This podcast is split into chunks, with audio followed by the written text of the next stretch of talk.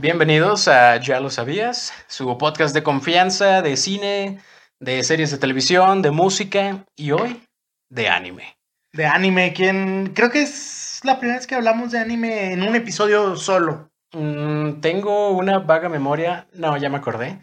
Una vez llegamos a hablar de Full Metal Alchemist. Ah, bueno, sí, pero, pero era con Fer. Era de con- todo el de todo el sí, ¿no? O sí, sea, sí, de, sí, de todo lo que se trata Full Metal Sí. Alchemist y fue un, una ligera promoción que tuvimos hace como dos años del eh, September, no sé qué chingados le pusimos. Ajá. y que nos acompañó Fer, Fer- Fercho, Fernando Igoa, un gran Ajá. amigo. Pero bueno, en esta ocasión. Sí, no me acordaba. Yo, yo estaba pensando de cuando Marquito vino a hablar de, de My Hero Academia. Ah, sí, pero no. era de los episodios con él, de los primeros. O sea, que recomendaba ese anime y ya. Sí, hace ya bastante tiempo. Si ustedes son nuevos en el canal, pues tenemos ya bastante tiempo haciendo episodios que algunos les va bien, algunos no les va bien, pero Sí, como que este último estirón del año ha estado medio pesado. Pero pues sí. a nosotros nos gusta venir a hablar de Ahí en cuatro países nos escucharon este año, ¿no? 11. 11 países. La madre. O sea, me imagino que... Uzbekistán, no Uzbekistán. escuchando este. Oye, tú te, y te, te daba el, el Spotify for Art, for Podcasters, te daba el, el desglosado de qué países. No, no me decía, güey, pero sí, sí decía que 11 países nada más. Saludos a Nicaragua. Saludos a Nicaragua. Estoy seguro que a, a huevo que Nicaragua Sí, han algún episodio, güey. ahí por- Alguien que le picó por accidente, ¿no? Sí, sí. Que escu- quería escucharla de Ya lo sabía de Miranda y pum, le sale el podcast. ¿Qué es esto? sí. Oh, estos güeyes son la mamada.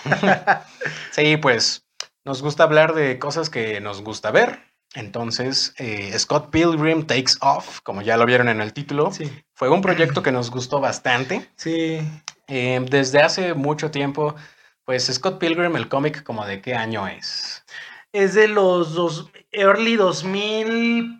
Eh, ponle que en la década del 2010. No, tengo- no estoy seguro de cuándo, porque la peli es como el 2012. ¿no? La peli creo que es dos- del 2010 y creo que todavía no salía el último volumen cuando salió la Ajá, película. por eso también medio cambia. ah, Igual que con Full Metal. o sea, que cambia el final y por eso son productos diferentes. Exactamente. Aquel clásico del 2010, si estoy equivocado, pues ahí me mientan la madre y le ponen en, el, en los comentarios.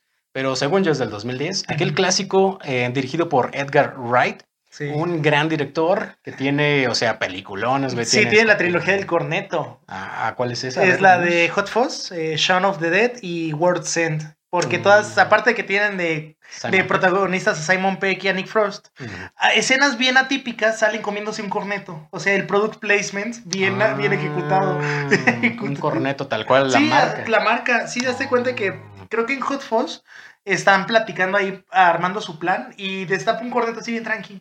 La Wor- World's End también. Se acabó el mundo, pero aún hay cornetos. Ah, Shaun of the Dead también. Corneto. Oh, bueno, ahí está un dato que probablemente no sabían, pero ahora ya lo sabías. Sí. Entonces, pues Edgar Wright también tiene eh, Baby Driver. Sí, que se supone que la 2 ya está cocinándose. Ah, Pues ojalá y ojalá Sí. sea igual de buena. Eh, recientemente tiene Last Night in Soho Muy buena película. con Anya Taylor Joy.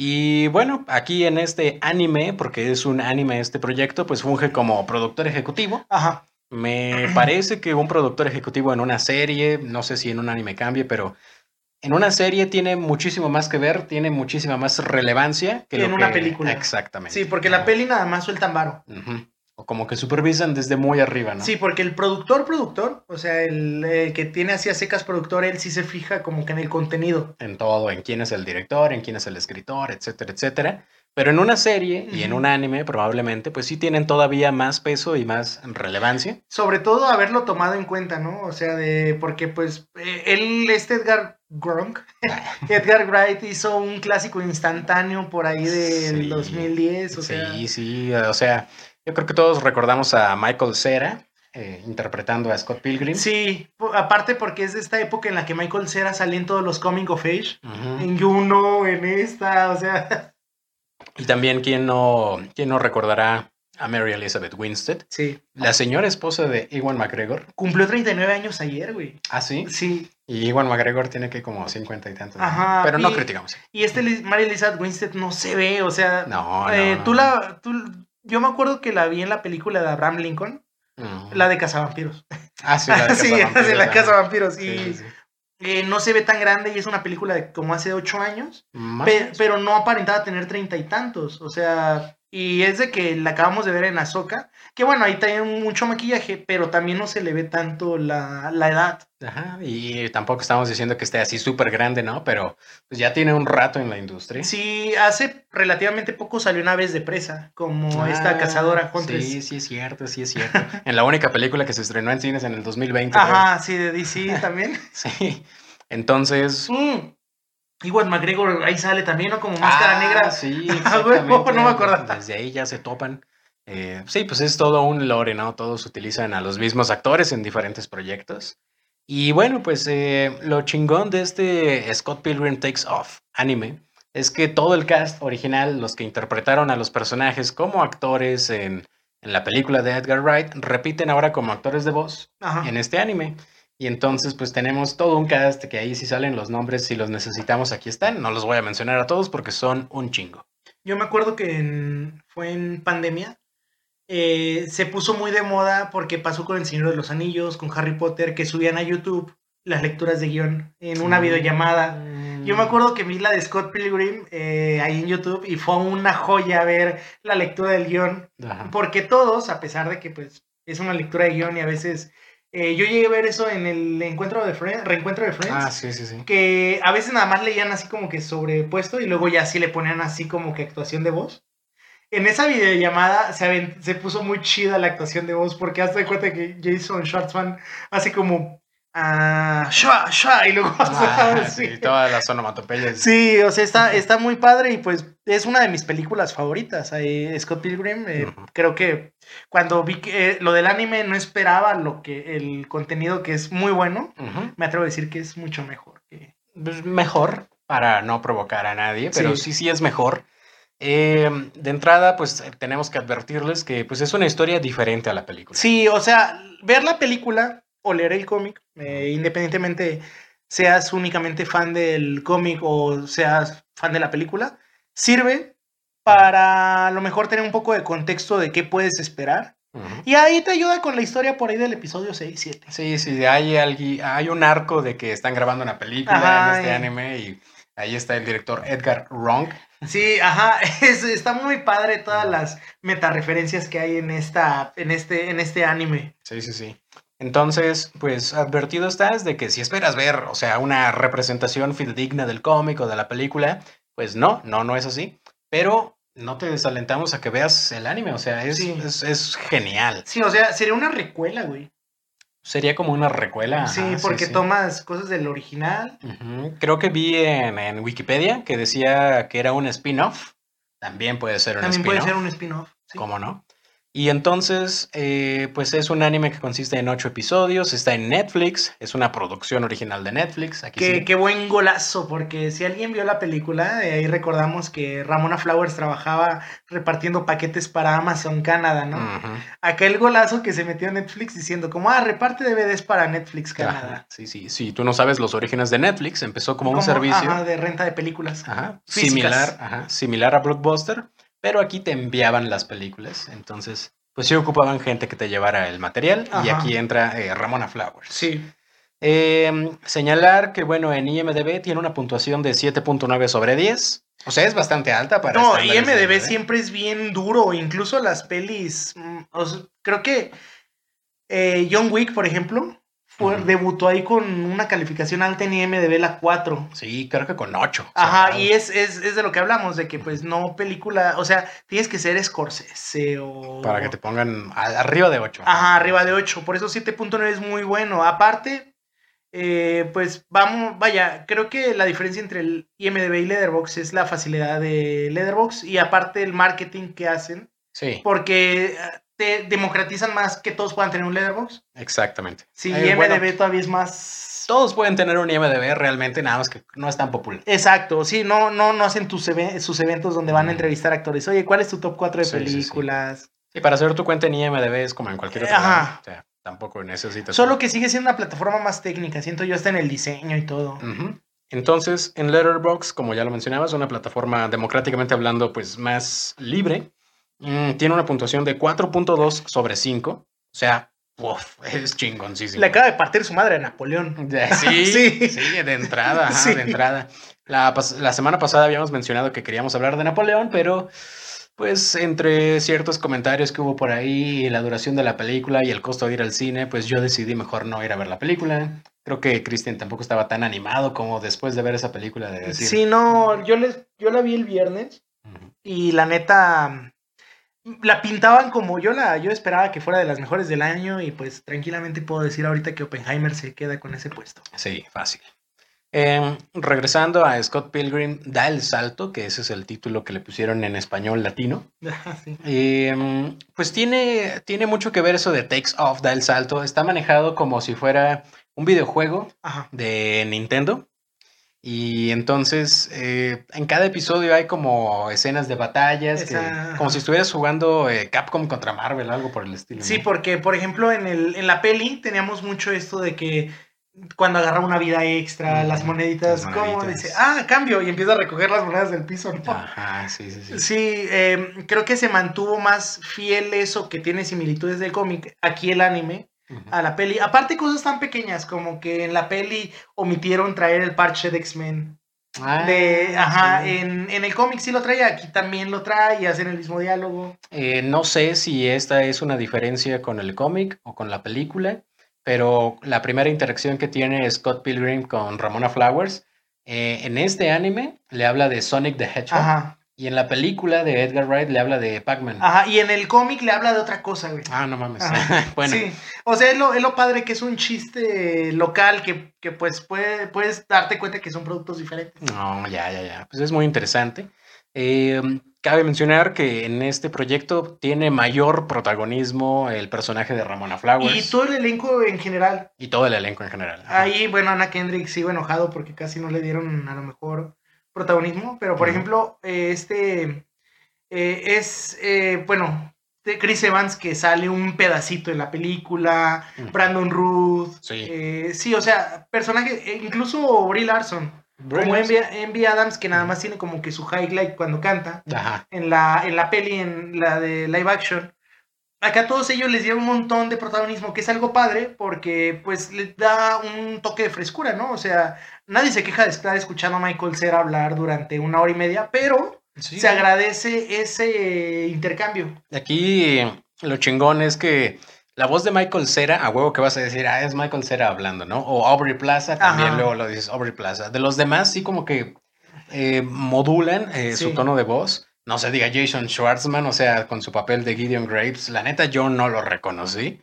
Eh, sabía que era él, pero no, no sabría reconocer su voz. O Chris Evans. Estamos acostumbrados a escucharlo como el Capitán América. Sí, es que es eso, porque incluso tiene otro tono de voz como la antorcha humana, Ajá. más, más tranquilo, más relajado, porque el Capitán América es como que siempre muy recto, todo. Sí, sí, sí. Y aquí es como que una voz muy profunda. Incluso está la de The Grey Man, en la que se pelea con Ryan Gosling.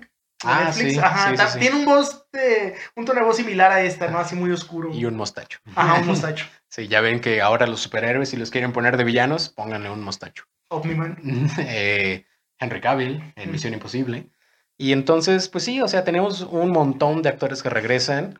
Eh, tenemos a, ¿qué te gusta? Kieran Culkin como Wallace Wells. Sí, que Kieran Culkin, tengo entendido que ha tenido una carrera muy discreta en comparación a su hermano. Ajá, sí, Como sí. que eh, apareció, yo solo recuerdo esta película, Scott Pilgrim, y pues es bonito porque él sí le da como que esa personalidad a Wallace. Sí, es un personaje pues gay, pero pues bastante como que relajado, como que él anda en su pedo. ¿no? Ajá. Como que dices, qué interesante, qué, qué papel tan interesante maneja este güey. O tenemos, por ejemplo, a, no sé, John Neal, que es un güey que está también en su pedo, pero completamente diferente a Wallace Wells. Sí, o por ejemplo el giro que le dieron a Neil- Young Neil, porque incluso en la peli es de que cuando Scott sale de la banda, Young Neil, ahora tocas el bajo tú. Ah, sí. Y aquí lo hicieron cinéfilo. Aquí lo hicieron cineasta. Cineasta. Primero quieres que se presenta como, me di cuenta que soy cinéfilo, voy a hacer Ah, un sí. guion. Ah, exactamente, exactamente. Sí. Tiene muchas referencias a la cultura pop. Eh, yo alcancé a ver algunas cuantas, Cristian todavía incluso alcanzó a ver más. Eh, unas están señaladas ahí en los créditos, una que otra está señalada como... Sí, a- es lo que le visual. platicaba a CJ, que tiene un montón de, por ejemplo, Edgar Wright sale person- personificado como Edgar Wrong, ¿no? Como director de la película de Scott Pilgrim que Ajá. están haciendo en este anime. Em, ¿Qué más? Eh, actores de voz que fueron cameos.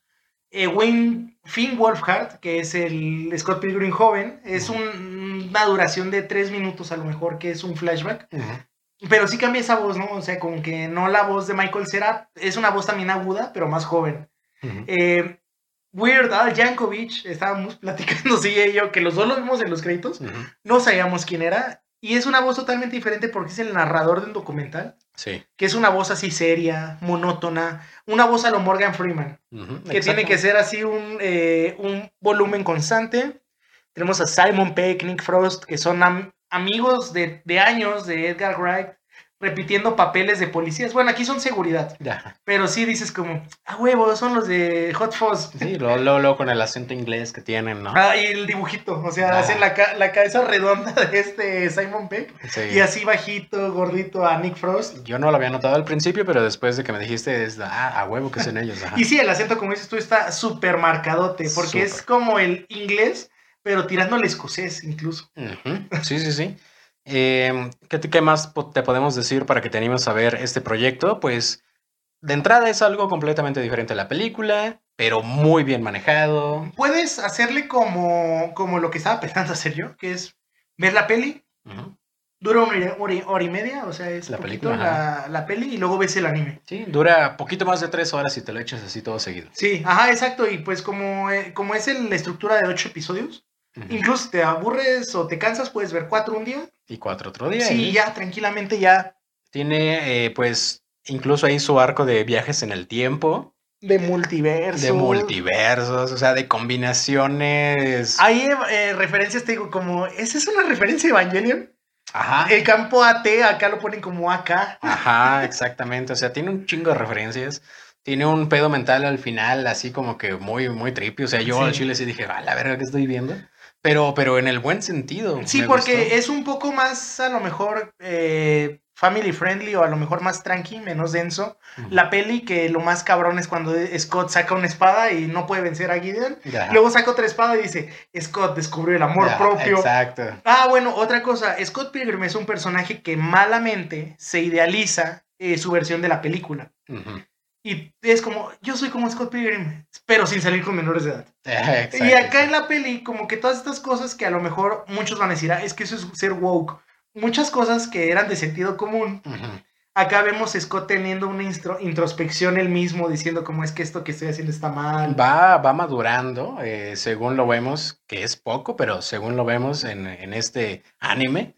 Entonces, sí, sí tiene muchísimas cosas que, que son diferentes en cuanto a la interpretación del pensamiento de Scott Pilgrim. Pero, o sea, tampoco yo, yo no diría que es woke, porque woke ya es otro pedo. todo Sí, no, pero hay gente que, por, Sí, por- sí. ajá, que desde ahí se enoja como, ¿y por qué hicieron eso? Incluso me gustó mucho el diseño de todos los personajes y el de Knife Shaw particularmente. Ah, sí, con los ojos, ¿no? Ajá, sí, totalmente negros, te da esta vibra como de gorilas, de personaje ahí de Ah, la banda. Exactamente, ajá, Ajá. Entonces, vas a disfrutar mucho con la música incluso. Sí, em, que algo que es igual de aplaudible en las dos versiones. eh, hace unos años, como dos, tres años, Spotify subieron el soundtrack completo de la peli y ahí metieron la versión de Brie Larson, de la de Black Sheep, porque originalmente si tú querías escuchar eso tenías que descargarla ilegalmente de YouTube o comprar el disco, el soundtrack así físicamente. Ya cuando se hizo digital eso, dices, como mucha gente conoció a Metric gracias a, a la peli. Acá eh, Brie Larson regresa como Envy Adams, pero le dan como que su momento a Metric de cantar dos rolas de ellos. Oh, ok, Ajá, y es como, es, es bonito porque ya Scott Pilgrim, que se hizo un clásico de culto, Sí. acá regresa como que todavía recargado.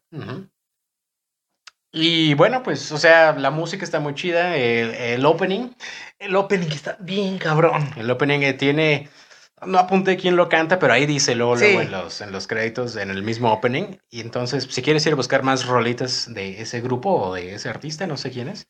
Yo estoy esperando el álbum, güey, de, del, de la, del anime, porque incluso la rola es la de Whatever, que es la que sale cuando Lucas Lee... prota- Ah, bueno, otra cosa, los capítulos, la estructura, eh, lo que, algo que me gustó es que cada quien tiene su momento de, de, de protagonizar una sección del anime completamente y cada capítulo se siente chido porque no es la misma fórmula, o sea, van cambiando la forma de narrativa, Exacto. eh, cómo te cuentan las cosas, la visión que tienen del mundo cada personaje. Sí, sí cambia, cambia mucho. O sea, este estudio que hizo eh, el anime, este Saint Saru se llama, También ha hecho episodios para Star Wars Visions. Ah, oh, no. Exactamente qué episodios, no sé. Pero, o sea, si tú ves Star Wars Vision, todos valen la pena. Sí, no, es lo padre de que también el estilo de animación y de narrativa no es el anime convencional. O bueno, a lo mejor, no por decir convencional, así como que muy, muy, ah, así como que generaliz- generalizando, sino que anime convencional en lo popular de este lado del mundo, porque Sí, pues, o sea, sí, se ve muy occidentalizado. Exacto. Ajá. como Avatar, güey. Ándale como Avatar. Pero ese sí era un anime americano. Sí, sí, sí, sí, Sí. exactamente. Acá sí está hecho por una productora japonesa. eh, del director, Abel Góngora, que, que es el director de los ocho episodios.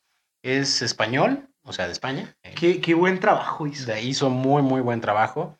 Evidentemente, pues en una serie y en un anime hay muchísima gente involucrada, hay directores de arte, hay los dibujantes mismos, ¿no? Pero sí, un, un gran shout out a Abel Góngora, que no encontramos más proyectos de él, pero, o sea, si sale algo dirigido nuevamente por él, probablemente una segunda temporada de este mismo anime. Sí, ahí sí, ahí me dijo que pues se queda un cliffhanger ahí interesante, lo vimos, porque, ah, bueno, eh, contexto, para cuando estamos grabando ese episodio acabo de ver el episodio 8. Sí, sí, sí, muy bueno. Por. Sí, y sí, ahí queda un cliffhanger, ¿no? De la serie.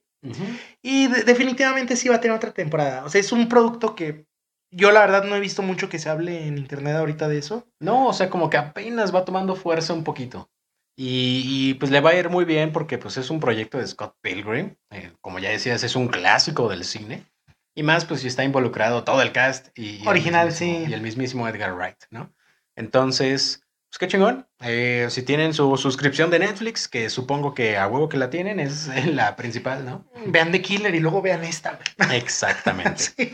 Todavía tienen chance de ir al cine a ver eh, Balada de pájaros, cantores y serpientes. Ah, sí. Todavía tienen chance de ir al cine a ver Napoleón, si tienen ganas. Mm, sí, y que fíjate que la, ayer le di una segunda vuelta a la peli. Y a lo mejor si la ves, esto ya es de Napoleón, ¿verdad? Si la ves Sí, desde sí. la óptica de no esperar una película estilo Oppenheimer, Mm. es buena, pero sí, se queda corta con todo lo que te vendieron.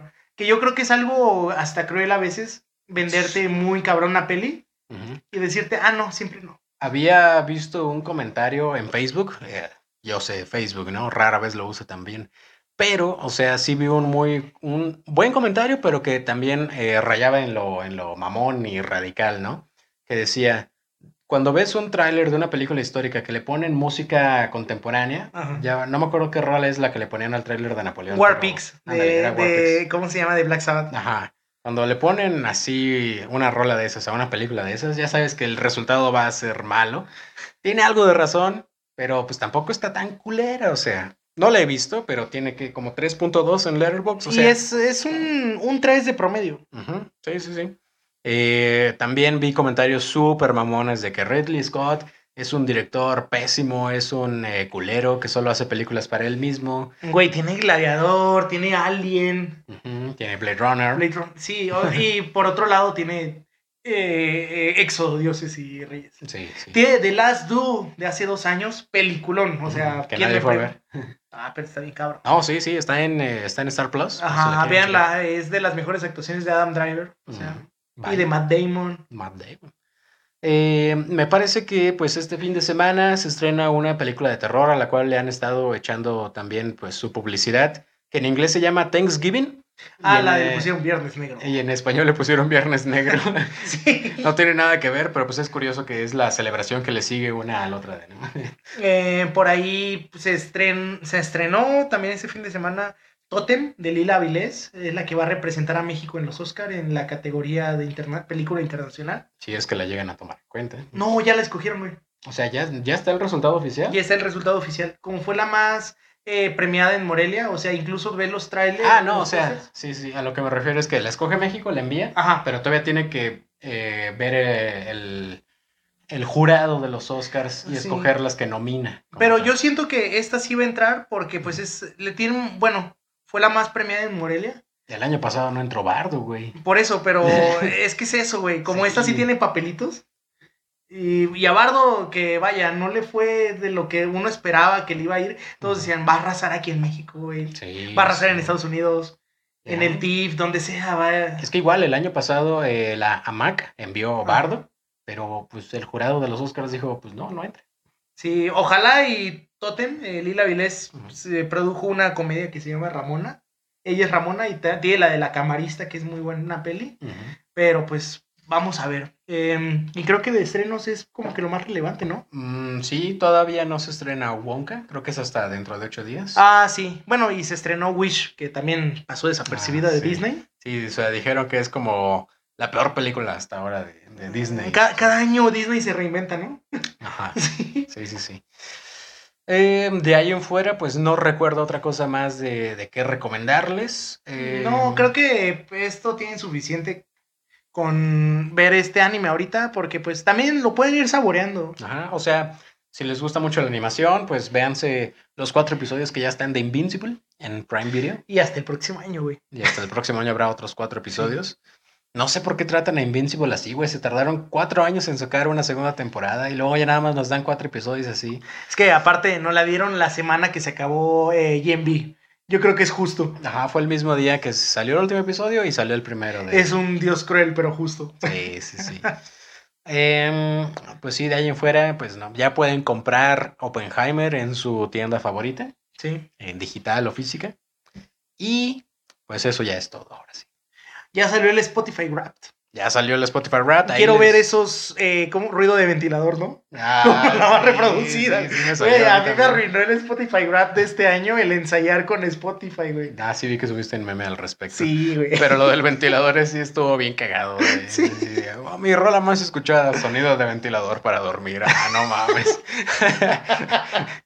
Y luego todavía tiene la del descarga Spotify de decirte, ah, ¿te gusta el ruido blanco? ¿Te gusta el ruido- Sí. ¿A ti quién te salió de tu de que te mandó un video? O sea, Eh, ah, bueno, hazte cuenta que pues mi rola favorita, según este año, y fue porque acabo de entrar a un grupo este año y era una de las que me pidieron para entrar, Enjambre. Y bueno, y Mm. estuve escuchando Enjambre y salió ahí Luis Humberto diciendo un- una felicitación, pero yo me quedo como, chale, de mi top 5, sí, sí, sí, eh, mínimo 3 eran para ensayar, güey. O sea, Chale. y luego todavía del top 10, o sea, podríamos quitar como hasta el 15 se puede ver mi genuino top 5, güey. Mm, yo te iba a decir quién me mandó video, güey, pero no me acuerdo de su nombre. Es el güey de Interpol, güey, el que se llamaba Daniel. Ah. No, no me acuerdo cómo se Sí, sí, o sea, pudo haber sido Paul Banks. Sí, güey, pudo haber sido Paul Banks. Pero no, güey, me, me mandó eh, el otro, güey. Ah, aquí está eh, Interpol, güey. Eh, Daniel Kessler. Daniel Kessler me, fue el que me mandó video, ¿no? O sea, está, está curioso cómo maneja la publicidad de Spotify. Eh, pero sí, güey, cuando me sale Daniel Kessler. Sí yo había tenido dos años seguidos eh, Semer de canción favorita. Ah, Y este año la rompió en hambre. O sea, yo, ¿cómo? cómo? Enjambre, güey. Bueno, pero está chido. A mí me Enjambre. gusta. De hecho, sobre todo de- ahora que salió Noches de Salón, estuve escuchando ese disco en bucle. Pero eh, no esperaba eso de mi Spotify Grab. Pero bueno, eso ya no tiene nada que ver con el episodio de hoy. Sí, no, ya es como desmadre, o sea. Si llegaron hasta aquí, muchas gracias. Claro que sí. ¿Dónde nos vemos la siguiente semana, CJ? Nos vemos en Ya lo sabías. Bye.